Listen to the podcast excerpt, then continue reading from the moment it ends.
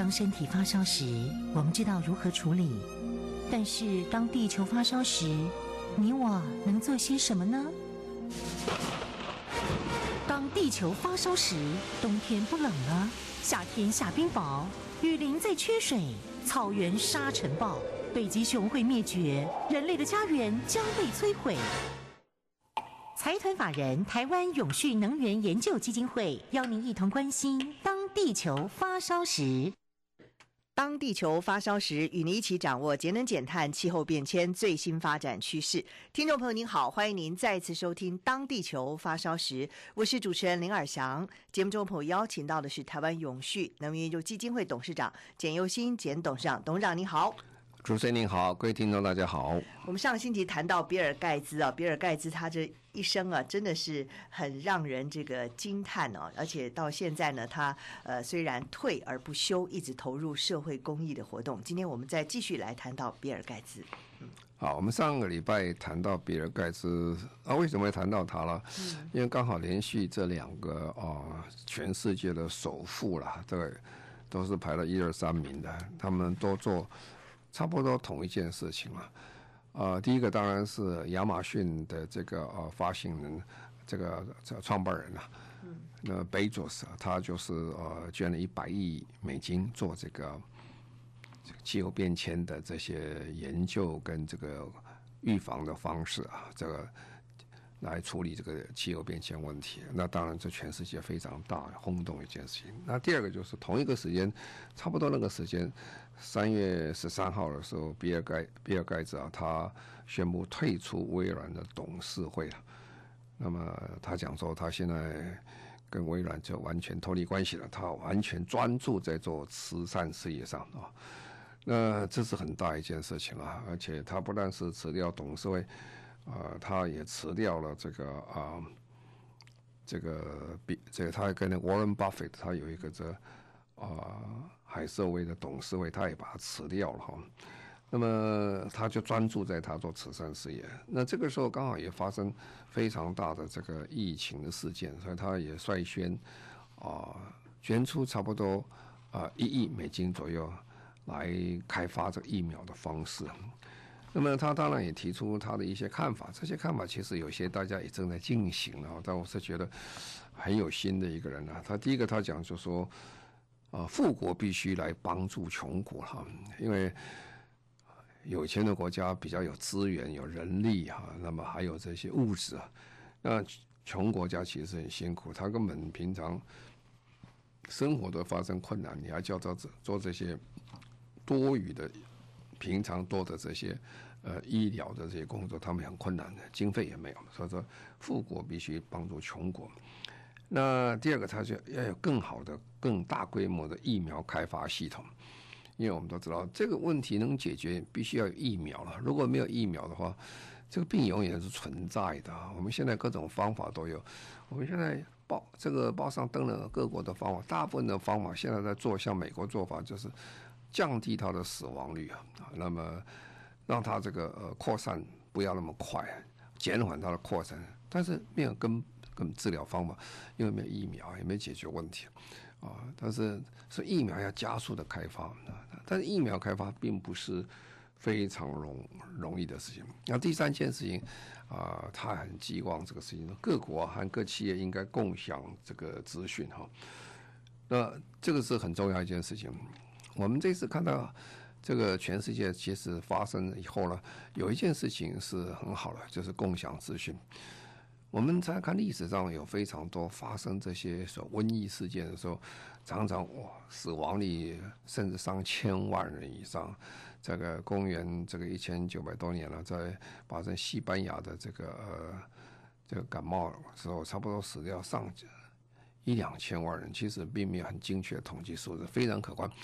那么当时刚好在打一次世界大战的各国资源都很少，没有办法很好大家一起来做。那这一次因为全世界现在变成一体了，几乎这个已经变成没有一个国家没有这个问题了，所以每个国家都希望来解决。所以这一次大家各国的科学家啦、医药的这些公司啦，或者这些大家都在分享这些资讯，大家一起来处理问题。所以其实跟他想法是一致的了哈。不过因为他本人觉得一亿出来在做疫苗，这个在全世界大家非常感激，也是很好一件事情。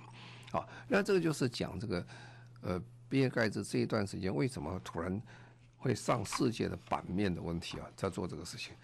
然后很重要一件事情就是说，呃，当比尔盖茨在做这个事情的时候，同一个时间呢，呃，他过去所领导的微软公司也做了一个非常不错的事情。微软公司也就在同一个时间就宣布说，他们承诺在二零三零年的时候，他们要达成整个微软公司负碳排放啊。那么两千零五十年呢，就是我们一般讲。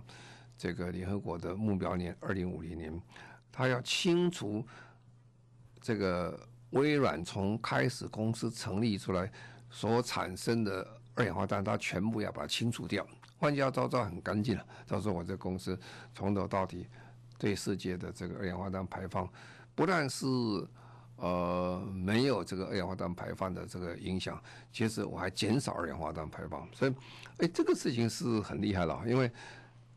这可谈何容易啊！所以一个公司哦，要达成负碳排放就已经很了不起了。他还把过去他所有产生的二氧化碳通通要把它回收下来。那么这个其实这这么说了哈，这个微软公司在讲这个话的时候，他其实就开始投入相当大的经费了。他们那个讲，在目前大概是未来四年里面的公司要投资十亿美金啊，来这种创新的技术来解决这个问题。那么在二零一二年的时候，就是快七八年前的时候，微软其实他就开始把这个碳中和当做他们呃公司一个非常重要的一个工作项目啊。当然，刚开始的时候，呃，碳中和他做不到了，是很困难的事情的。呃，本来我们碳中和做第一件事情，我们要减碳嘛，我我们的办公室要减碳，啊，我们的产品要减碳，我们的供应链要减碳，但是减减减减呢？还是减的有限了，不够了。这个开始的做法当然是本身的减碳以外，再加上我们所谓的这个碳的补偿了，我们叫做 carbon offset，就说不行的话，我去买一些碳权回来，让我去综合一下，让我来达到这个碳中和。当然，呃，这是利益是很好了，我最后是碳中和。不过呢。呃，最好连那个补偿也不要了，我就全部能把它减少下来。那不行，我就去发电哈，就发电。所以你可以看到这个呃，微软啊、Apple 啦、他们自己都会去买这些绿电以外，甚至还有一些美国大公司自己再去设啊、太阳能电厂、风力发电厂这样做吧。这样的合并加起来的时候，那么它这个呃非常大的一个好处就是可以把这个二氧化碳。排放量可以把它综合掉啊！当然，微软要做这个事情啊，这个是很大的承诺了哈。我们常常讲，一个企业这个在社会之所以能够被人家信任啊，就你讲话要算话啊。如果你讲完话不算的话，那只是做广告了哈。啊，第一次听听也就算了，那么大家很高兴，然后听久就觉得胡说八道啊。不过呢，微软公司不一样。他做这个大承诺，他真的是开始用非常多的这个呃经费跟研究开始下去了。那他就算了，先算到这微软大概是一年大概产生多少二氧化碳？他们算算算，大概微软今年的碳排放大概是一千六百万公吨啊，啊，大概十几座的这个烧煤火力发电厂的排放量是很可观的哈。那他这样算，二氧化碳的排放的它的成本大概多少啊？大概是六百美金左右。哦，那所以呢，光光要消除今年排放量，微软就耗费的钱大概就是九十六亿美金啊。更不要说这个，你要把过去的这二氧化碳一起要把它一起合来算，要把它减少，你就想这个这经费是很可观啊。就算微软这么。富可敌国的公司啊，各位想，它的市值啊，在这股票市市值是超过一兆美金啊，很可观。这对他讲负担还是很很大哈，所以他们就一直在想，用什么方式哦，可以这个呃减少它的这个二氧化碳的排放量。当然，现在大家想到说负排放方负这个排放的技术了，那就我们就用太阳能啦、风能等等，那也不错啦。如果说太阳能的话，如果一九八零年哦，哦八零年的时候。当当了是每瓦价钱大概是三十美金啊，现在已经下降到一块美金了，是大幅下降。那以未来的看起来哦，基本上还会再继续下降，因为这科技实在是进步的非常快啊。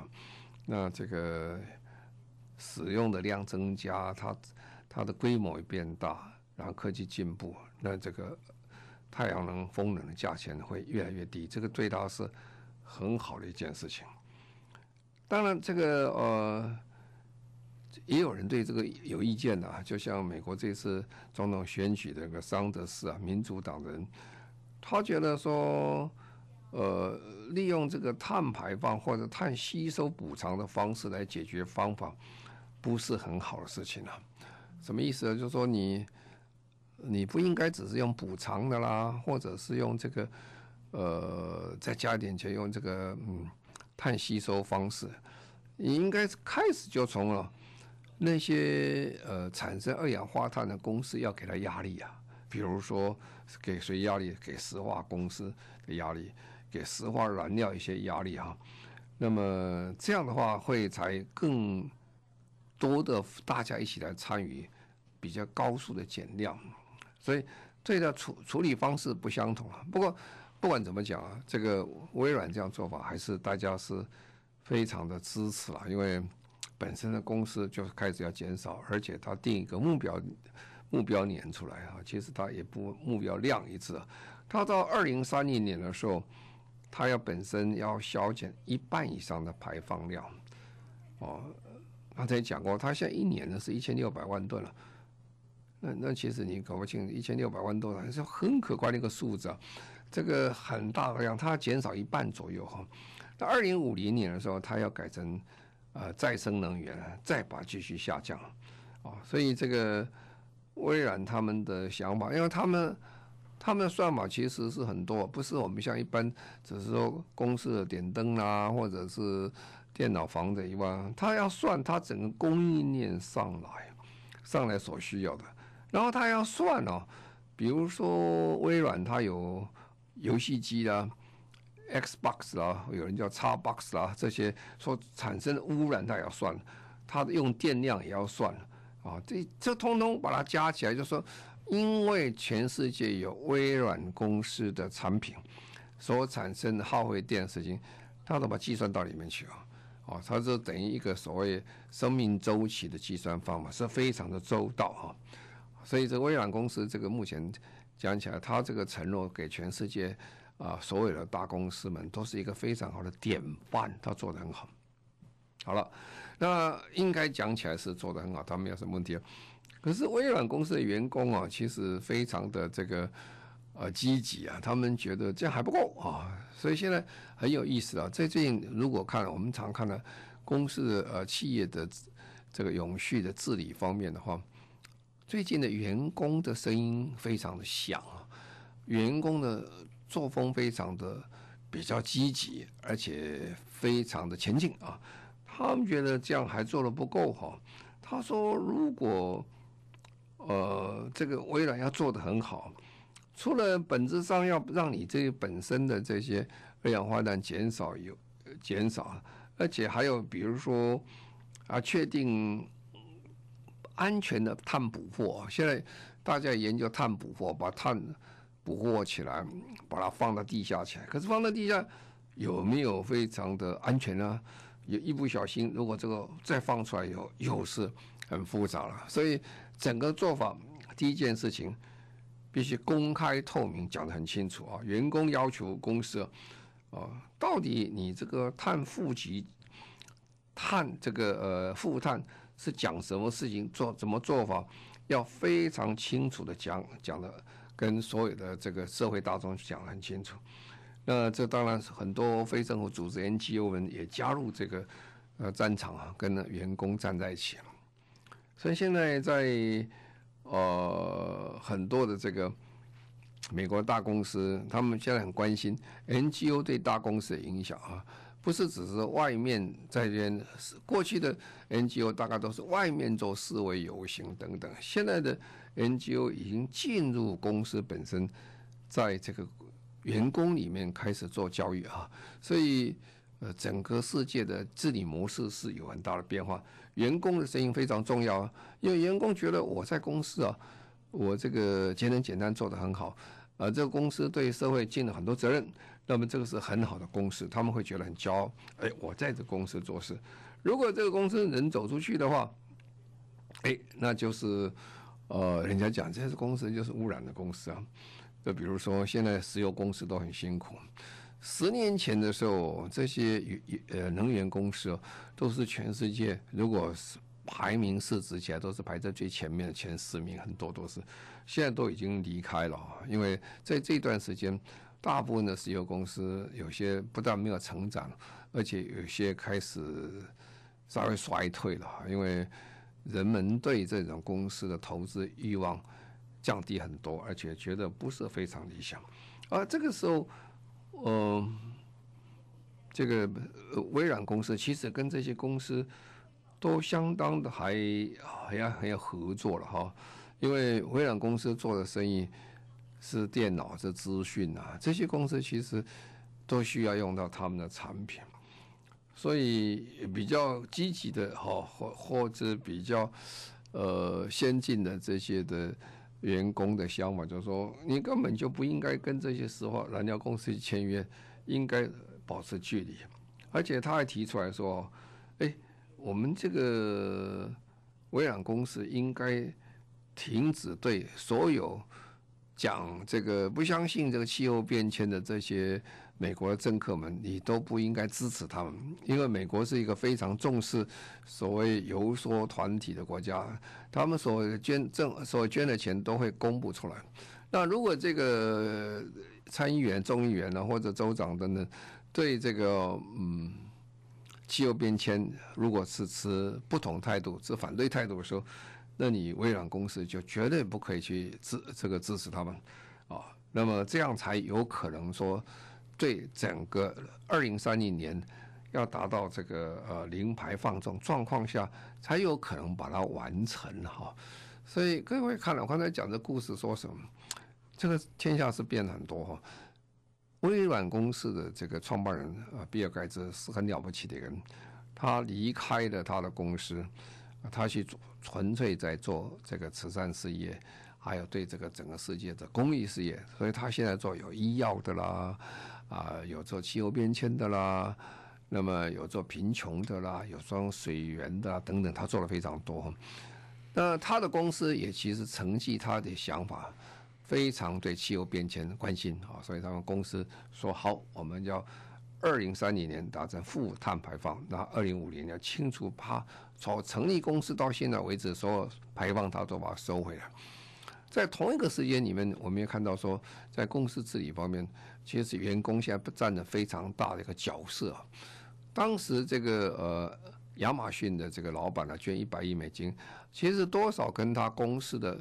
员工已经在各种场合出来挑战他们的创办人了，说你这公司基本上不太重视企业社会责任，不太重视这些二氧化碳排放的问题啊，所以他后来才捐出一百亿出来。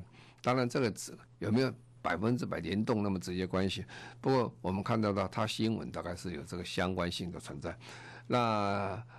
微软公司也这样做，所以这也让台湾我们自己大公司要体认几件事情，就是我们台湾最近在推绿电啊，推什么的时候，很多大公司呃基本上对这个琢磨比较少一点。啊，第二个就是说很多大公司其实现在逐渐了解到说，员工的永续概念跟知识对他们公司的经营是有影响的啊啊，就像美国现在已经公员工开始在。公开挑战他的公司，说你这样做，那台湾也一样，很多员工现在对公司没有好好做啊、呃，企业永续没有好好做二氧化碳排放的处理的事情，他们呀，所以让我们都了解世界正在转变了。那么走向大家一起共同来做节能减碳的问题。好，我们现在再稍微休息一下，稍后回来继续进行今天的当照顾你的安全。中广新闻网 News Radio。您现在所收听的节目《中广新闻网》，当地球发烧时，我是主持人林尔祥。节目中朋友邀请到的是台湾永续能源基金会董事长简尤新简董事长。今天我们来谈到的是比尔盖茨。好，那比尔盖茨当然是一个典范哈，那他捐了不少的这个钱做公益事业，但是在美国这个国家，美国家是很透明的哈，那美国这个国家也是。永远有正反面的意见哈，那正反面意见有时候讲的也不是没有道理哈。那么就比尔盖茨的事情讲，你如果查网上查，也有不少讲他呃不是很理想的地方。但是我们是根据他这样分析一下，他的问题问题在什么会这么讲法，就是这样。因为呃各位晓得，这个比尔盖茨的基金会是捐出来的钱，捐出来钱。哦，专门来做慈善事业，就产生几个问题。第一个问题啊，就是这个钱本来是要缴税的啊，因为你成立基金会，你就免税了。你这个免税的事情，如果没有这个法律让你捐出来的话，这个钱本来是应该属于政府的支出，是吧？因为你捐给政府嘛，你不要税。好，那政府的支出，任何一笔政府支出都有议会在监督。监督什么了？监督看你怎么做。所以呢，就是有不少美国人对，这不是对比尔盖茨一个人呐、啊，就对这些大财团捐出的基金会本身的监督工作就有点意见。啊，第一个意见是什么？一个是效率的问题，哦，到底这个钱是真的用掉，还是人事费吃掉了，还是怎么做法？啊，第二个就是。透明的问题啊，你到底是做了什么？大家知不知道这个事情啊？然后是不是现在社会所需？如果政府来做，会不会好一点啊？就会产生这样的问题啊。所以美国这种教授研究这个很多，叫基金会的运作啊，这个做的合不合理、合不合情啊？那么这就也是他们对比尔盖茨，因为他是最大的基金会之一了啊，所以他们非常关心他是怎么的做法。看，呃，所以这意见就变得非常多了。那这第一个就是说你的做法，这个的跟我们最近台湾通过的财团法人法里面有规定要透明化财团法人的内容，其实我们的精神跟这是有点像啊，是一个这样做法啊。所以美国监督机构是蛮多的啊。很多的 NGO 也在监督这个所谓慈善团体机构，呃，这个蛮蛮有这个可以观察的一方面，让大家了解他们是一个什么样的做法。那同一个时间呢，他也就是说，你捐出这么多钱，但如果你去看看这个比尔盖茨啊，他的这个基金会从捐出来到现在，每年的这个总金额是越来越大，不是越来越小。而这就变成一个很有趣的一个问题了，就说你这个捐的基金会是要捐出在做慈善事业，啊，理论上你越捐越多的话，你的慈善的经济就越来越少。不过呢，这个他的基金会非常会运作了，他做各种不同的投资，各种不同的投资，投资上去以后，所以他所年的收入进来的收入还大于他的支出，所以造成说他这个基金会的钱是越来越多哈。那么好了，那又产生一个问题了。那他投资在什么什么公司？他当然投资好公司了，不会投资在差的公司，这是好事情嘛？他会运作这个钱。但是他的慈善事业的工作跟这些公司就发生关联了。就很多人就讲：哎，你投资哪些公司？A、B、C 很多公司出来，那这些公司投资进去的时候，是等于他是那个公司的股东。然后他又去跟这个投资做慈善做慈善事业，用在你原来投资的公司上。这个我想我主持人，我这个你听懂我这个意思吧？所以呢，就是就有人就也讲，哎，这也是不对哈。所以在美国这种国家很有趣啊，就是说，嗯，你当你做大的时候哈，大家会用不同的眼光，更透明的眼光去看这些事情啊。所以这些都是在美国现在发生的事情，让大家了解说，这是一个非常成功而且做了非常好的一个基金会。不过，它也是要受到美国人的一个公开的检视了。那我想跟各位做比较简单的说明的是。好，我们现在就稍微休息一下，稍后回来继续进行今天的当地球发。中广新闻网 News Radio。您现在所收听的节目中广新闻网当地球发烧时，我是主持人林尔祥。节目中朋友邀请到的是台湾永续能源就基金会董事长简又新简董事长。接着我们来谈到的这个活动呢，是叫做“地球一小时”。不知道过去三月二十八号您有没有参与过？好，“地球一小时”是什么意思呢？这是一个有这个世界自然基金会啊。WWF 这个组织发起这个全球性的活动，他每年在三月份的时候会找一个晚上，啊，那今年是三月二十八号晚上八点半到九点半，他鼓励啊，这是鼓励，这不是强的，鼓励大家关灯一小时啊，这个耗电的产品都把它关掉，那么这样的话，哦，一起来响应说我们要节能减碳。那么这个是从二零零七年开始，呃，因为这个很有吸引力了，而且做起来不困难了啊，就是你关灯嘛，做不做？那么二零零七年大概两百二十万人参加，哦，这个全世界这是世界性的问题啊。这个减当然减灯是非常有效果了，那就会产生很多节电的效果出来。那么，如果以根据台湾呢，我们最近也在做这个，我们台湾这个活动也做很多。在二零一八年的数据显示，那一年三月二十四日，那台湾响应地球一小时关灯，大概也减少十万度电哈，等于大概省掉五万多公斤的二氧化碳排放哈。那么台湾历年来啊，响应节电度数已经大概六十三万度。六十三万度左右，那么相当于这个呃，等于有三万棵树的一个效果出来。哦，那么这个这个二零一九年三月三十号的时候，那是省了十一万度啊，那么是历年的新高了哈。所以可以是讲说，这个达到它某个程度的效果。但是全世界都在做了，也不是台湾在做，它是全世界串联起来，在晚上的时候大家。不开灯哦，那么他的目的当然是借这个动作、这个行为，让大家体认到说，我们每个人都可以做贡献，降低我们二氧化碳的排放，而且这是可行可做，然后把这观念散播出去，就说节能减碳啊，可以真的可以救地球。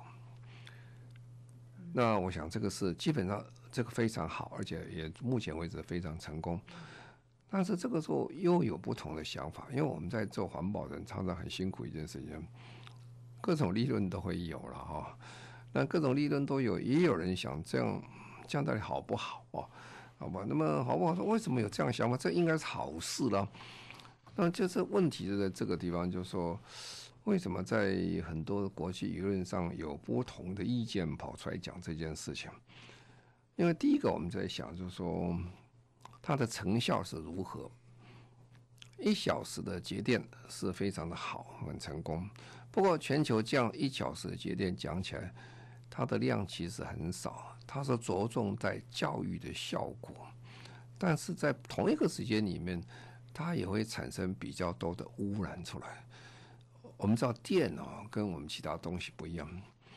你要把一个电要把它停一小时，当然你要事先要告诉发电厂，否则你突然一停一小时，立刻停的话是非常危险的，因为电输不出去了，因为没有人要电的话，这个电生产的电跟接收电这个时间呢，这是有学问的，你要把这个电，哦，我赶快把这个电生产出来，那么赶快吸收，因为电不能储存，啊，所以你你要做的很顺，所以你要突然所谓。电要停下来停一小时的时候，这个呃电力公司是很辛苦了。然后呢，一小时之后你要重新开机又起来，那又要很辛苦一次啊。那辛苦本来是没有什么关系嘛，但是就有一点像我们开汽车一样，你突然的刹车，然后又开始突然开始在加速的时候，开刹车加速之间，那二氧化碳排放的量是增加的啊，那么它的这个效率是比较比较差的，就是发电的效率是比较差，因为它不是正常下面，就等于我们设计一个汽车啊。它最理想的速度，说，比如说这个汽车最理想是八十公里，是八十公里是最节省能源，而且碳碳排放最省，应该是最理想的状况下。那如果要启动开动的时候，经常你可以耗油比较多，一样的等于，发电厂也是相同。那这个是在化石燃料工厂是这样，但是如果你是在像北欧这种国家，这个风力发电非常多。那你突然这个间你要减少这个风力发电，那电不能输出了嘛？因为你不需要了，不是？这个是这个工程还蛮浩大的，这个蛮蛮累的。就是说你突然之间，你要让它空转啊，或者是让它转到换到国其他国家去，这里面工作也是蛮多的。所以基本上就说，呃，这能不能达到百分之百的效果，就是变成很多。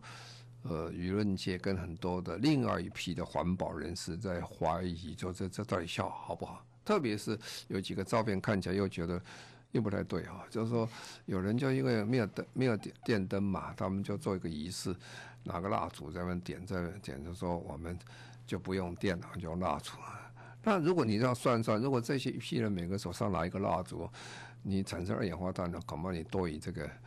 我们发电的量的二氧化碳多，所以这个又另外一个问题。那又有一批比较呃更激进的一点呃这个啊环环境保护者，他说讲，哎，你这个方向是不对啊，为什么方向不对？他说真正哦呃二氧化碳排放最多的哈，问题最大不是我们民众啊，是谁啊？是那些石这个发电厂啊，石油。火力发电厂，还有工业、重工业等等，他们都要他们去节能减碳了，你才能真正节能减碳了。当然，我们这些人讲说，我们不是要求说你你把发电厂关掉，而是说从发电端去减少二氧化碳，从工业端去减少二氧化碳，那个效果远大于这个啊、我们大家这个把电灯。关掉啦，开关关掉要多一点了。而且他讲说，如果他不做的话，其实我们应该是给这些单位压力啊！你要把你把的精神精力要放在这，如何给石化公司或如果给他这石化发电厂这些压力降的，叫他降低它的二氧化碳排放，这才是真本道源之计啊！所以大概了解，但是每个人想法是不太一样啊。不过这个案子，就我们看起来左右方式都有它的利润哈。不过这十几年来讲起来，它也达到它相当程度的效果。它提升一般的社会大众说，我们今天如果要改变这个世界，最好的方式从个人的行为开始做起啊。这个人的行为包括呃关灯啊，包括少用冷气啊，包括。少用这些买东西多余东西的冰箱里面，改变个人的生活习惯做起啊！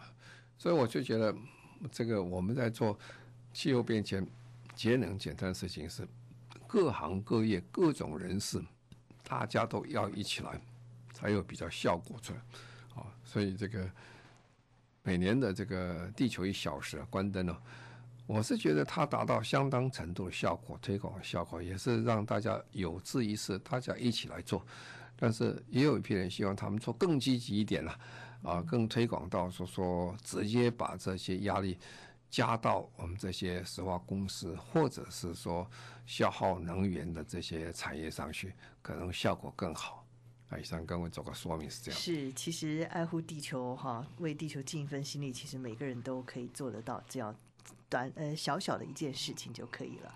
今天非常谢谢我们台湾永续能源基金会董事长简尤新简董事长，谢谢您。好，谢谢各位，再见。也谢谢所有听众朋友您的收听，我们下个星期同一时间再会，拜拜。